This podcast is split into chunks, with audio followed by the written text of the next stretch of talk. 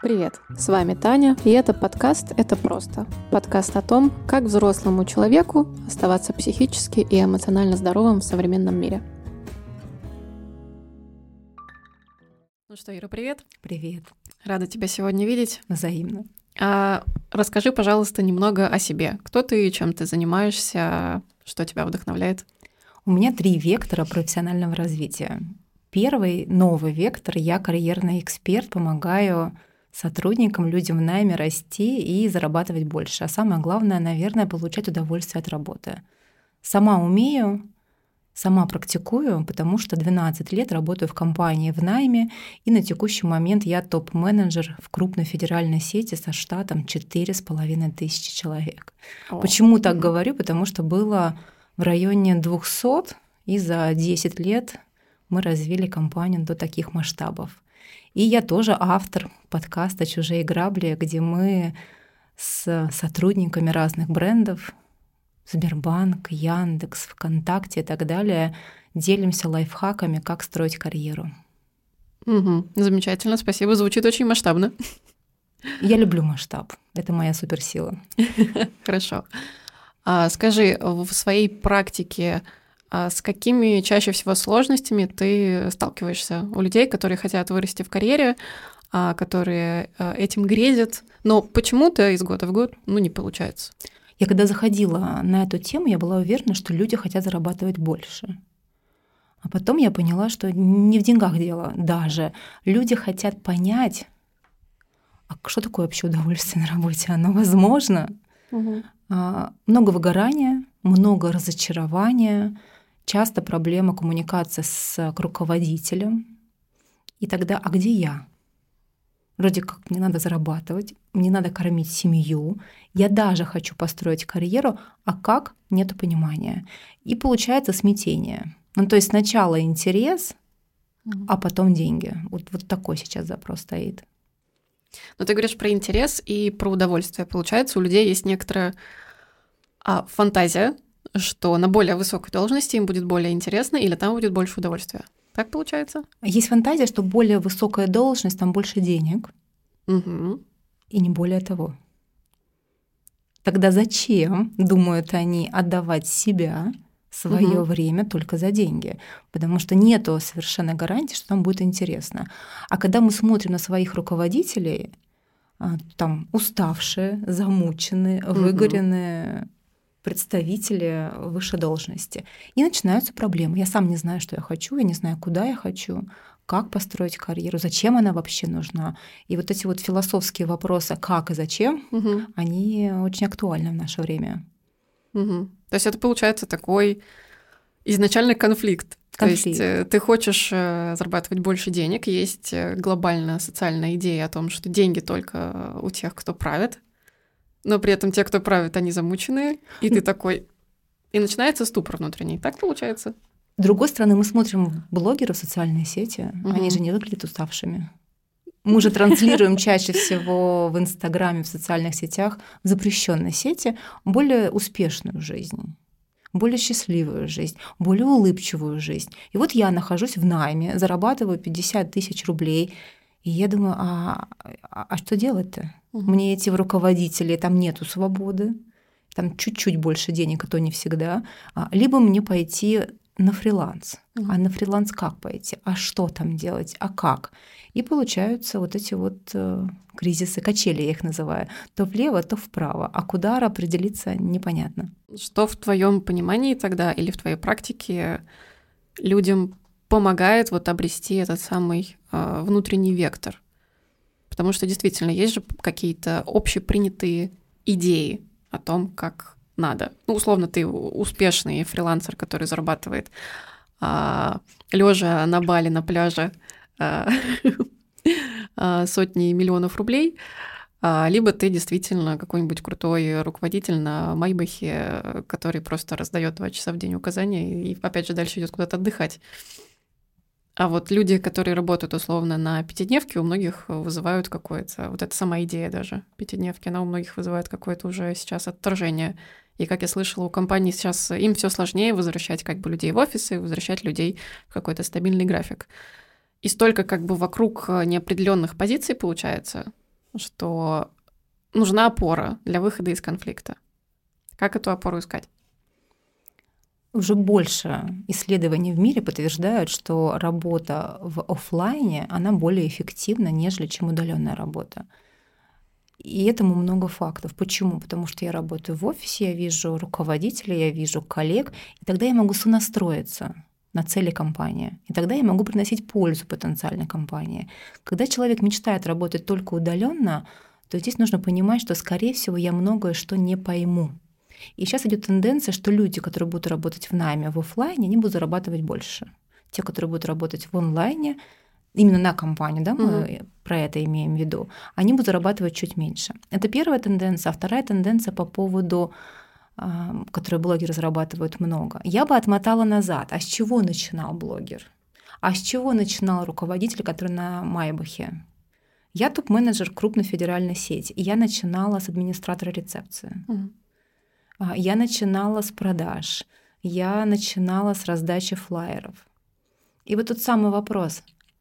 А я что умею? Следующий вопрос. А я что хочу? Mm. И третий вопрос — а что мне нравится. Снова, да, мы к этому возвращаемся. И здесь очень есть легкое такое классное упражнение. Мы выписываем все, что мы умеем делать, все наши навыки за всю свою жизнь, прям крутое упражнение, и смотрим, какой навык у меня вызывает энтузиазм. Какой навык я хочу взять с собой на всю жизнь, и в 50, и в 60, и в 70 им пользоваться. И когда мы это понимаем, тогда мы можем выбрать должность, сферу, компанию, область работы, которая будет приносить не только деньги, но и тот самый интерес и вдохновение. Тогда на пути не будет выгорания, тогда путь будет, как ты сказала, тот самый вектор. Он будет какой? Он будет прямой. А мы часто строим карьеру вот зигзагообразно. Я поработала в IT 5 лет, ой, надоело, я пошла в маркетологи, поработала маркетологом 3 года, я пошла в продажники, поработала продажником 3 года, ой, я пошла не знаю куда, в декрет. А после декрета я не знаю, куда мне вернуться. Я много что делала, а что конкретно не умею. Поэтому ответ такой. Знаем свои сильные стороны. Это то, что я умею делать, и мне это нравится.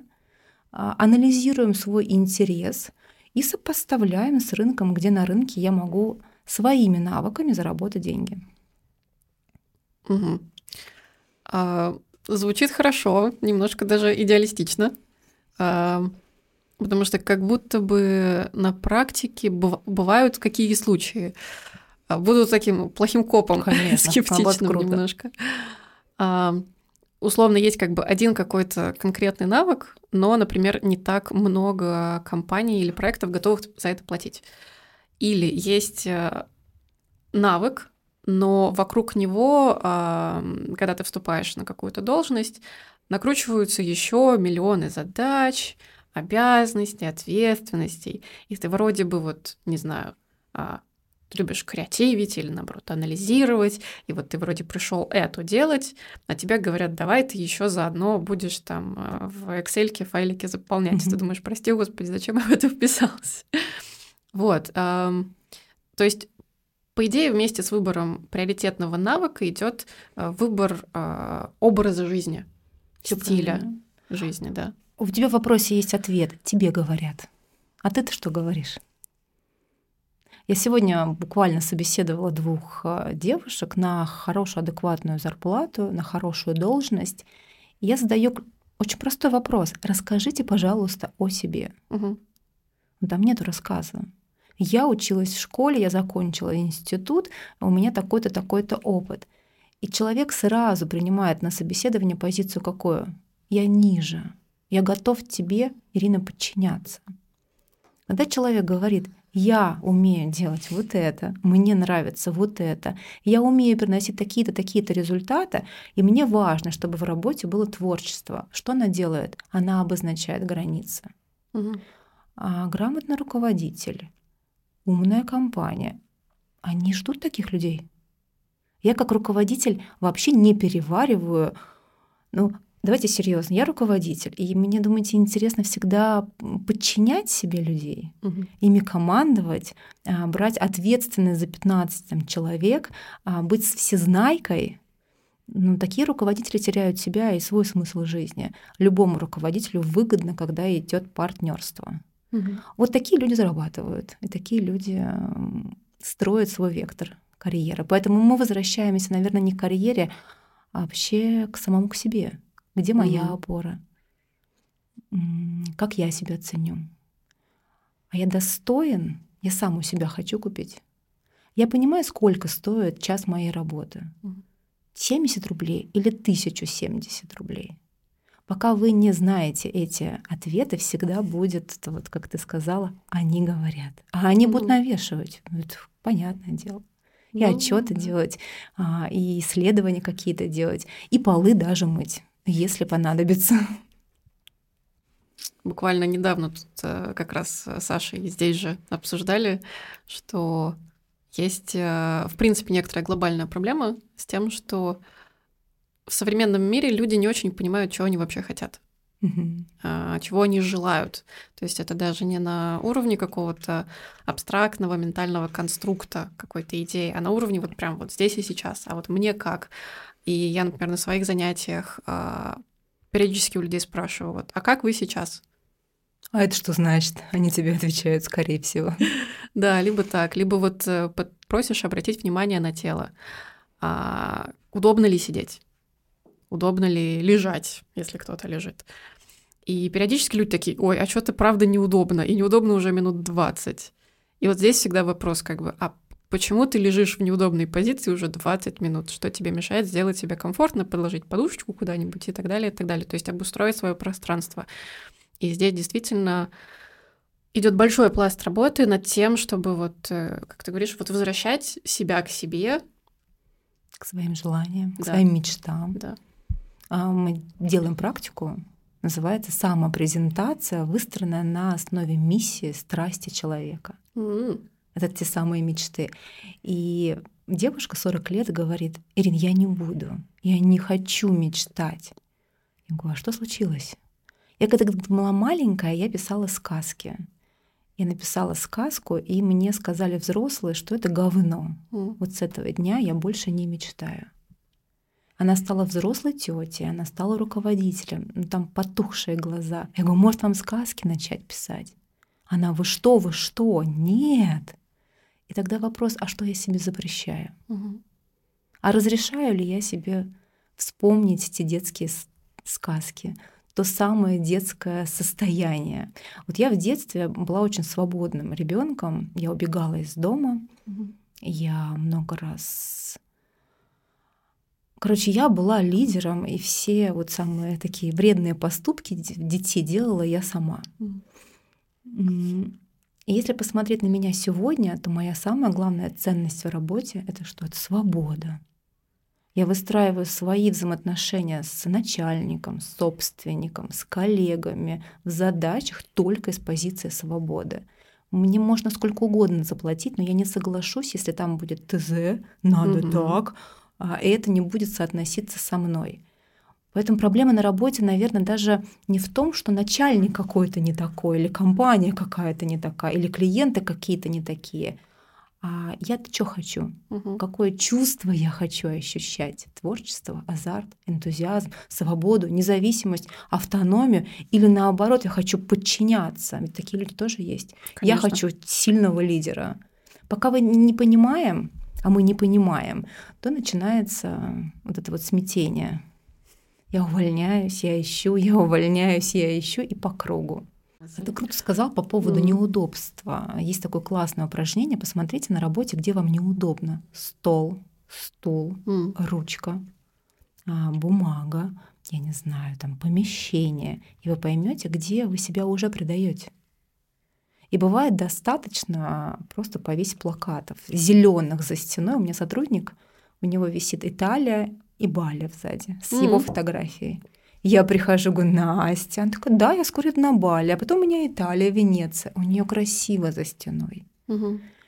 С одной стороны, это не принято в офисе, а с другой стороны, я делаю сам себе комфорт.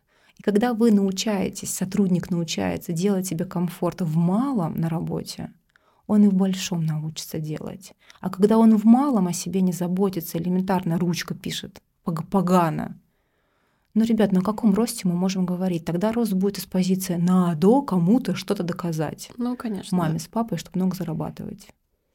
Ну, или обществу, которое показывает Успешный правильную успех. картинку, да. Вот. э, И, кстати, про картинку, опять же, и про желание.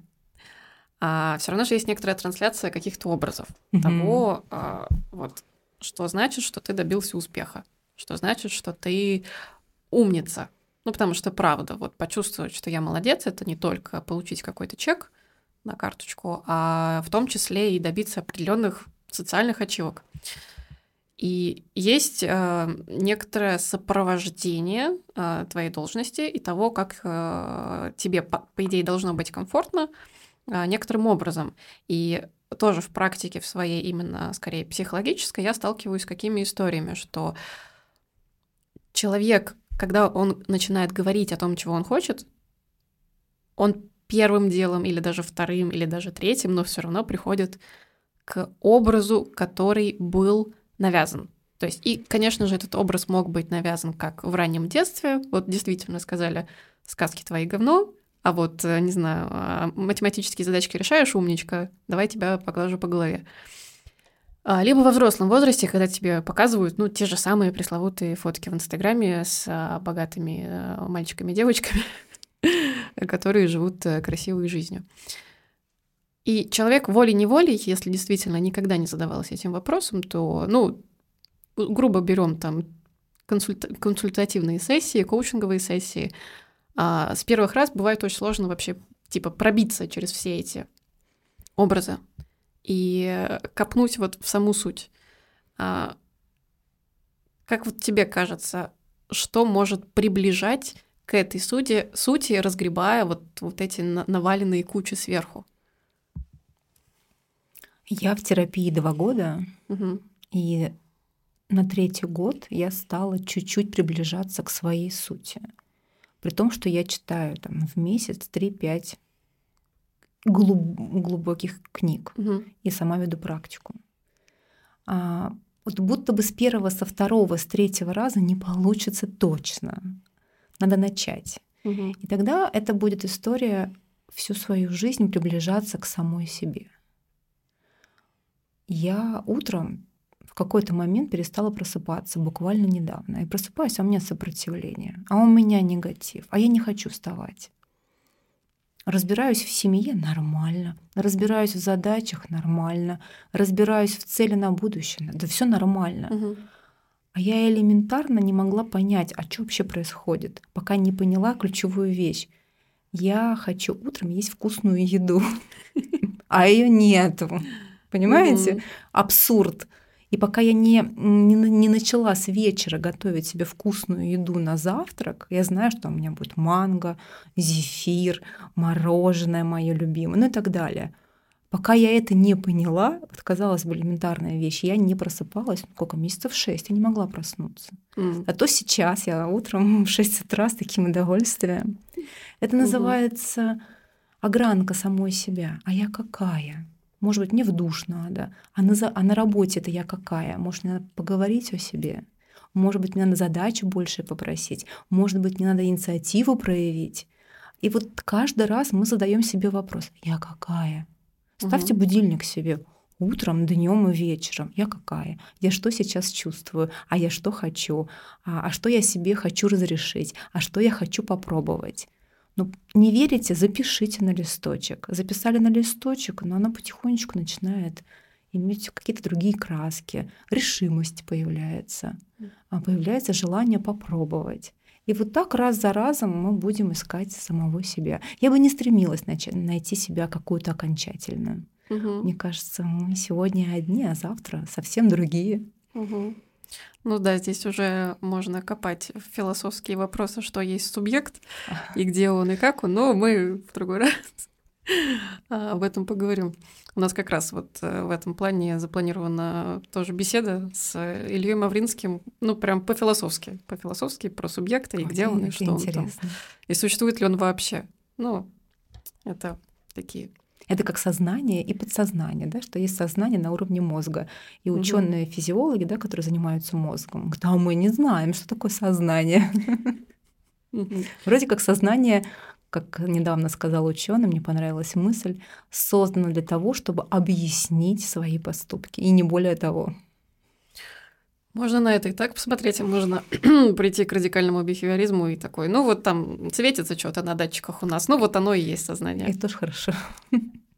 Да, но вообще на самом деле здорово, что ты как бы обозначила этот процесс поиска себя как нечто, во-первых, долгосрочное, и, а, во-вторых, как, эм, ну, в целом, не, нескончаемый процесс, потому что я в этом плане очень соглашусь с тобой, и меня э, немножечко иронично забавляют вот эти случаи, когда э, мы разберемся с вами полностью за два сеанса, или я прошел психотерапию. Я думаю, прости господи, ну я в психотерапии ну, лет пять точно. Я понимаю, что пройти ее невозможно. Можно решить запросы, можно что-то действительно огранить, что-то прояснить, притереть стеклышки. Но пройти ну, ты же продолжаешь жить в конце-то концов. Поэтому действительно... Мне нравится коучинг а, как процесс взаимодействия с клиентом, с людьми. Там есть цель на данный час. Какая у тебя цель на данный час? Что ты хочешь в данный час получить? Тогда мы как бы ограничиваем. А когда я хочу полностью себя познать, ну, ну это невозможно, на мой взгляд. За час как минимум. А, ну, возвращаясь как бы к теме карьеры, Какие страхи могут быть в этом процессе? Ну, допустим, ты понимаешь, что творчество, как пример. Хочу в работе творить. А, хочу работать в офисе, а, но не каждый день. Ну, то есть вырисовывать какой-то образ. А, хочу, чтобы была маленькая, но очень близкая команда. И, ну, примерно вот такой-такой уровень заработка. Допустим, там 150-200 тысяч. Хорошо. Что дальше?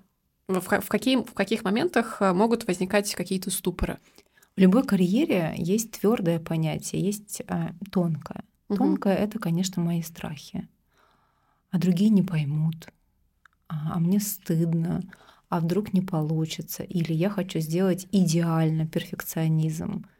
И вот эти вот истории, они могут мешать. Я когда угу. заходила в блог, у меня уже и опыт большой был как руководителя, и уже скиллы твердые пошли.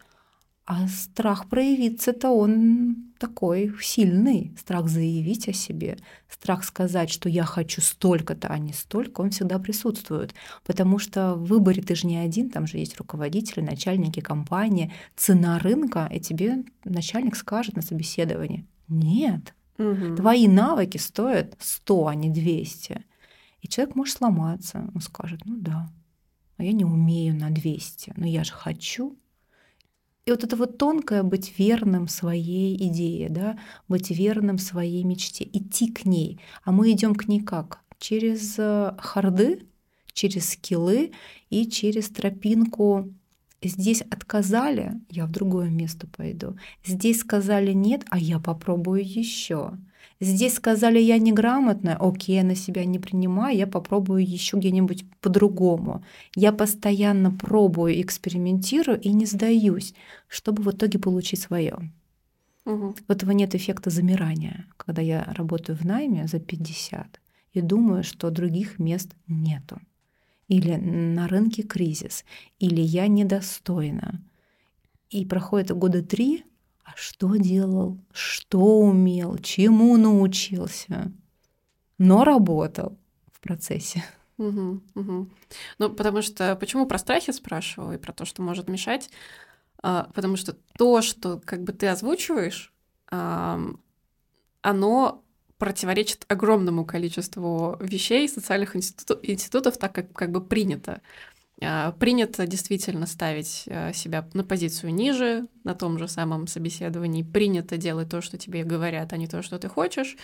И принято, ну даже если в целом вроде бы отрасль твоя, но, как я и говорю, там чаще всего накидывается много-много мелких каких-то задач, которые тебе совершенно неприятны. И по идее, а, в, на выходе ты занимаешься не совсем тем, чем ты хотел заниматься. И действительно, ну, это может порождать там и выгорание, и переходы в новую деятельность, и какое-то разочарование.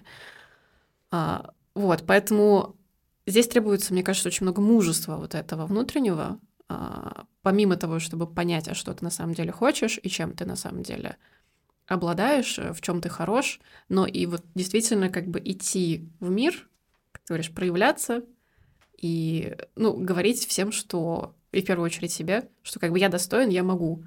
И вот уметь самому принимать себе, отказы. Самому себе сначала, на уровне мысли.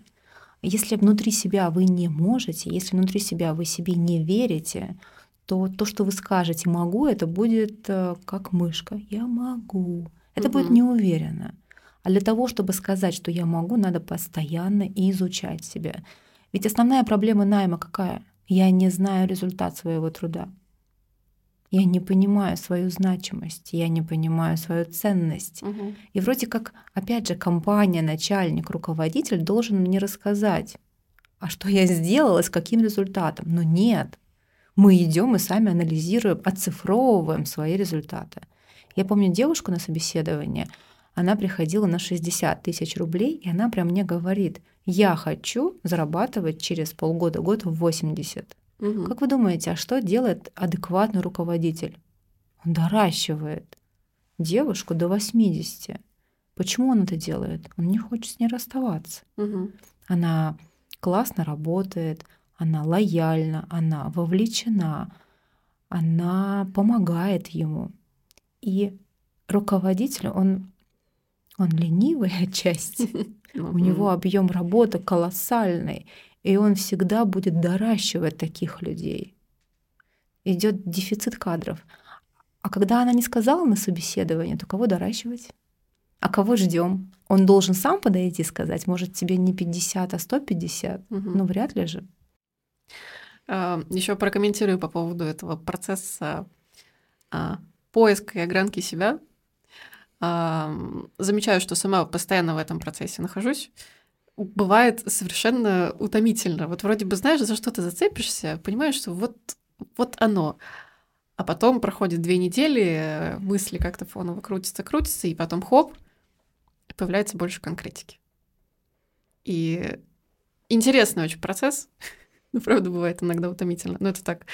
А, немножко личного опыта в студию. А, еще один момент интересный про руководителей, который ты сказала, что руководитель ленивый. Я вот абсолютно убеждена, что а, если в человеке нет жилки вот, это, вот этой искренней лени, он не сможет быть хорошим руководителем, потому что он, правда, будет брать все на себя.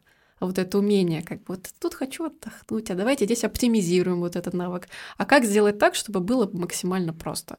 Вот из этого рождается огромное количество великих абсолютно идей. Мне нравится фраза Лао. Руководитель тот грамотный, который стоит в стороне и восхищается результатом своих сотрудников, ну, своих воинов, он сказал. Ну, то есть грамотный руководитель вдохновляет, раскрывает, обучает, помогает своим сотрудникам быть победителями. Он стоит в стороне и радуется, что у них получается. Угу. Конечно, там очень маленькое эго изначально. Он это еще и про служение определенное людям.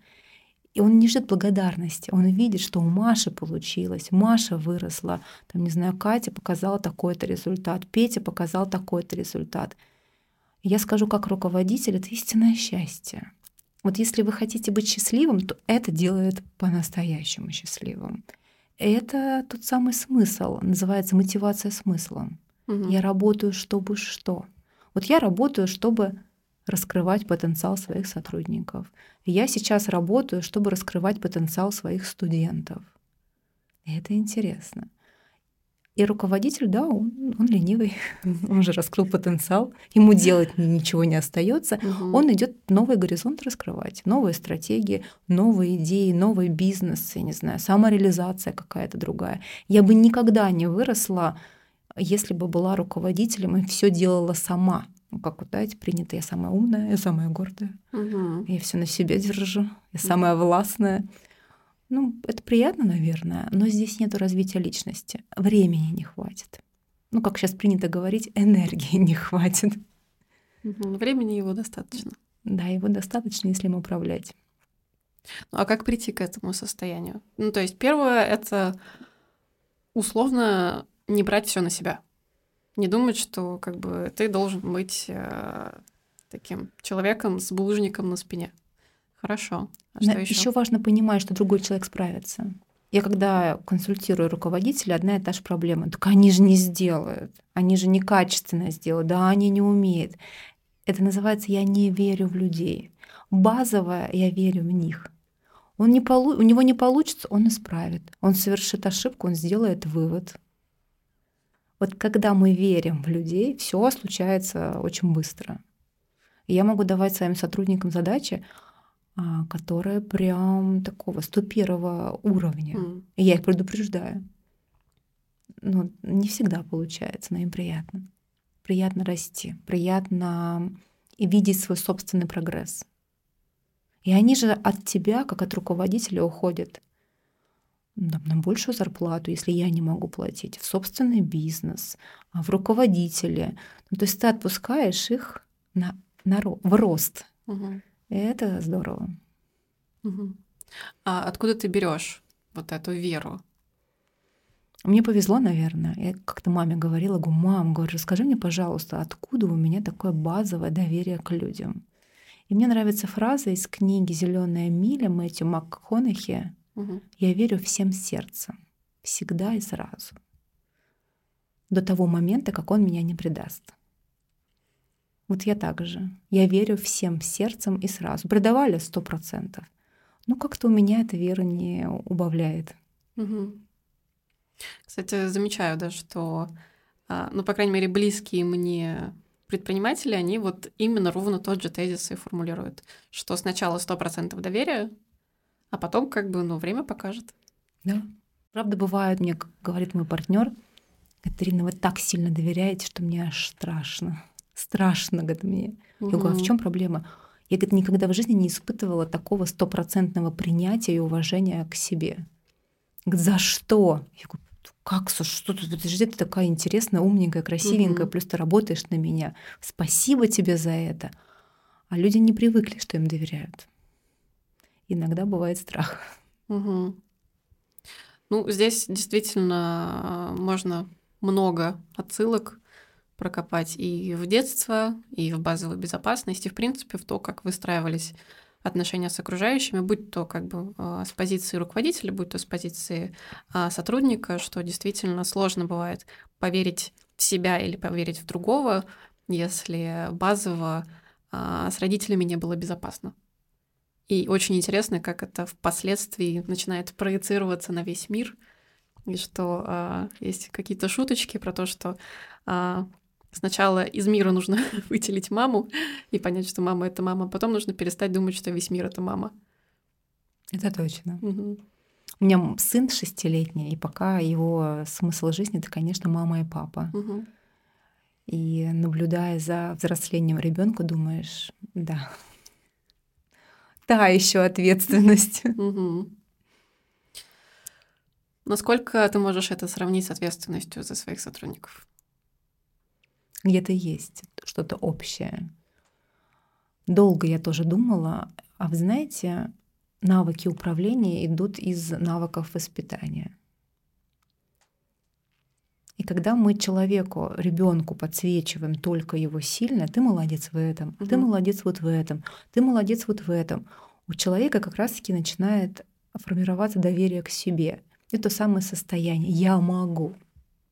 А можно ему говорить, ты не умеха в этом, ты дурак в этом, у тебя не получается здесь, и делать постоянно акцент на его слабых сторонах. И тогда он будет всю жизнь бороться сам с собой. То же самое с сотрудниками. Мы можем подсвечивать им, это делать большинство, то, где у них не получается, а можно говорить им, где у них получилось. И у нас есть э, собрание, где мы делимся с коллегами достижениями. И звучит правило так. Расскажи сам о себе, где я молодец. Расскажи о своих результатах.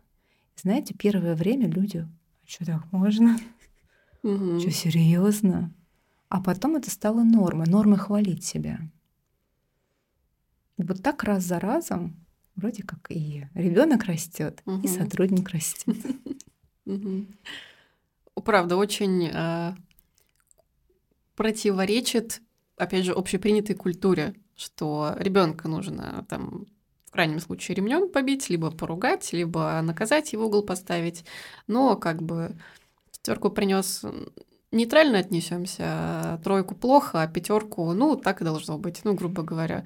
То есть часто действительно достижения, они могут восприниматься как нечто должное, либо иметь э, небольшое количество радости, но все же больше фокуса в родительском, по крайней мере, воспитании идет на негатив. И, насколько я знаю, до сих пор идут вот эти дискурсы там к ребенку применять физическое насилие, не применять. А, что будет, если фокусироваться только на хорошем? Возможно, его это сделает мягче и слабее, и он подумает, что и так все хорошо, и перестанет развиваться. Но ученые говорят очень просто: формируйте и делайте ребенку искусственные сложности, чтобы он с ними научился справляться. Условно, а, сам положил себе еду, сам разогрел, сам взял вилку, сам налил воду. В каком-то возрасте сам себе яичницу утром приготовил. Угу. У нас старший сын 15 лет, он просыпаясь утром, он не ждет, что я ему приготовлю завтрак. Он идет и готовит сам себе завтрак. Он не встает по будильнику мамы с папой, он встает сам. В 6, в 5, в 7, сам. Он сам контролирует свою жизнь. Вот, вот про это же речь идет. И сотрудник тогда научается, он сам контролировать тайм-менеджмент, задачи, приоритетность, а саморегуляция. Мне плохо, я пойду отдохну. Мне нехорошо, я, пожалуй, сейчас акценты сменю. А самый дорогой навык сегодня это у лидеров, у менеджеров, да у всех сотрудников, кто хочет строить карьеру, это саморегуляция. Это умение регулировать свое настроение, свою энергию, быстро восстанавливаться, иметь к себе подход, как из негатива там перейти в позитив, угу. когда тебе плохо улыбнуться, когда у тебя токсичное окружение, не играть в социальные игры, ну и так далее. Вот этот навык сейчас нужен. Угу. Иначе получается, деньги перестают мотивировать, задачи перестают мотивировать, а все вот это внешнее, оно как раз-таки и приводит к выгоранию. Угу. Ну, здесь действительно по, ну, по крайней мере, по опыту наших опросов мы проводили каздевы для нашего тренерского проекта, для как раз-таки компаний. А, огромную роль играет именно культура корпоративная, потому что условно локальный сотрудник, он действительно может э, практиковать практики медитации, заниматься спортом, заботиться о себе, э, ставить будильнички, в которых будет спрашиваться, как ты сейчас, что ты сейчас хочешь. И он все это делает, но потом, возвращаясь в офис или подключаясь утром в Zoom, видя, что надо было сделать не 100%, а 101, и поэтому ты не молодец, или а, когда, например, в компаниях вроде бы как бы для галочки внедряют какие-то инструменты, те же самые подписки на сервисы по медитации mm-hmm. или а, приводят э, штатного психотерапевта, к которому можно обратиться в любой момент. Если нет нужной вот этой культуры внутри среды компании, сотрудники не будут пользоваться этими сервисами, а какие-то личные а, занятия и достижения, они будут идти в некоторую как бы борьбу скорее, нежели чем вот в поддержку. Поэтому это очень здорово, когда внутри компании есть вот именно экосистема, а, взращивающая и поддерживающая естественные наклонности, скажем так, вот человека, который действительно хочет заботиться о себе. Это редкость. Это очень большая редкость. И я бы не надеялась, что в ближайшее время в российских компаниях это произойдет. Вот прям без иллюзий. Угу. Но вы можете сами выстраивать взаимоотношения. Сами. Подойти к руководителю, объяснить. Мария Петровна, а не могли бы вы мне подсвечивать мои сильные стороны? А не могли бы вы мне давать обратную связь, где у меня получается, а где не получается? Очень важный вопрос, а что вы от меня ожидаете? Вы дали такую-то задачу. Как я пойму, что я выполнила так, чтобы это и мне было хорошо, и вам. Коммуникации нету. между руководителем и сотрудником нет коммуникации. Угу. Сотрудник ожидает, что руководитель подойдет, а у руководителя таких 20, 30, 40, 50 человек. Он никогда не подойдет. Поэтому ваша задача первым подходить, а первым спрашивать обратную связь. Почему? Потому что вы о себе заботитесь. Потому что это ваша жизнь, потому что это ваша карьера. Начните с себя. А когда мы всю жизнь ждем руководителя, опять же, компанию, индексация, ну, так можно и жизнь прожить. Часто бывает так, ой, 10 лет прошло. Это страшно. Мне кажется, что действительно многие страхи, они начинают вот потихонечку нивелироваться, когда ты действительно понимаешь, что это твоя ответственность. И ну, многие действительно сталкиваются с тем, что руководители там либо ведут себя пассивно, либо просто как-то не очень там заинтересованы. Да, вообще и... не странные личности всегда. Ну, бывает, да. Вот, но когда ты понимаешь, что это тебе надо, и ты хочешь, чтобы тебе было лучше, и как-то хотя бы, может быть, не лучше, но по-другому, а, никто мысли не прочитает. Вообще не прочитает. Я до сих пор звоню собственнику, хотя мы вместе уже 10 лет, и под Новый год задаю один и тот же вопрос. Расскажите-ка мне, пожалуйста, почему я вам нужна? Все, она готовится к разговору. И она мне тезисно рассказывает, почему я ей нужна. Потому что моя базовая потребность, как и любого человека, быть нужным. Нормально. И нормально об этом спросить. Почему нет? А, я ведь не спрашиваю, потому что мне стыдно. Или я не спрашиваю, потому что я боюсь услышать ответ, или я не спрашиваю, потому что я думаю о Марии Ивановне, не дай бог, я ей неудобно сделаю. Тогда снова вопрос. Я каждый раз пытаюсь понравиться другим, но делаю это во вред самому себе. Угу. И тогда я не нравлюсь никому. Я же не могу всем понравиться. Всегда будет кто-то, кому я не угодил. Ну да, либо находишь себя в той точке, где настолько уже всем делаешь добро постоянно, что когда ты устаешь и говоришь, слушайте, ребят, сегодня я вот эту вашу задачу брать на себя не буду, потому что сил нет или свои задачи в приоритете, они начинают обижаться очень сильно. Да, очень сильно. Потому что приучил. Ты сделал раз, два, сто два раза, а потом говоришь, я не буду. Угу. Конечно, конфликт будет. Как-то угу. так. Да, вот э, про приучать правильное, правильное слово, потому что действительно, а, обнаруживая себя в какой-то точке, очень важно замечать, а сколько микродействий было совершено до этого, что ты вот оказался именно здесь. И это действительно касается всего. И э, карьерного роста, и то, как выстраиваются отношения с окружающими, и, ну, банально здоровье. Вот. Хочется сбросить, допустим, 5, 10, 20 килограммов, и с первого дня ничего не получится. Это долгий, постепенный, занудный путь, и потом, когда ты придешь к результату, который тебе нужен, все, все равно его придется поддерживать. Ну, это система потока, да, ты отчасти говоришь про Михая Чиксент-Михая, который угу. еще говорил о том, что мы получаем энтузиазм, входим в поток, если у нас есть напряжение. Угу. Что такое напряжение? Когда я постоянно прогрессирую собственный навык. Условно, я пришел в фитнес-клуб, я умел бегать только на беговой дорожке. Ребят, через неделю надоест. Тогда я начинаю приседать снова надоест. Тогда я начинаю приседать с весом. И я, получается, постоянно делаю разнообразие. И я увеличиваю свои навыки. Я занимаюсь кстати, спортом 5 лет, и в 35 лет я получила кандидата в мастера спорта по становой тяге. Вы думаете, я специально шла? Так э, нет, конечно. Просто мой тренер, зная эту систему, он постоянно очень плавно увеличивал нагрузку. И в какой-то момент времени я стала без ну, как я говорю, мне было это легко. Я была готова выйти на соревнования. Я вышла на соревнования, подняла штангу, кандидата в мастера спорта, и это круто. Другой вопрос, что было страшно выходить на соревнования, угу. когда ты не спортсмен. Угу. Но так работает прогресс. И этот прогресс ведет любого человека, коллеги, любого человека к мастерству. Это закон мастерства. А мне кажется, круто быть мастером. Угу.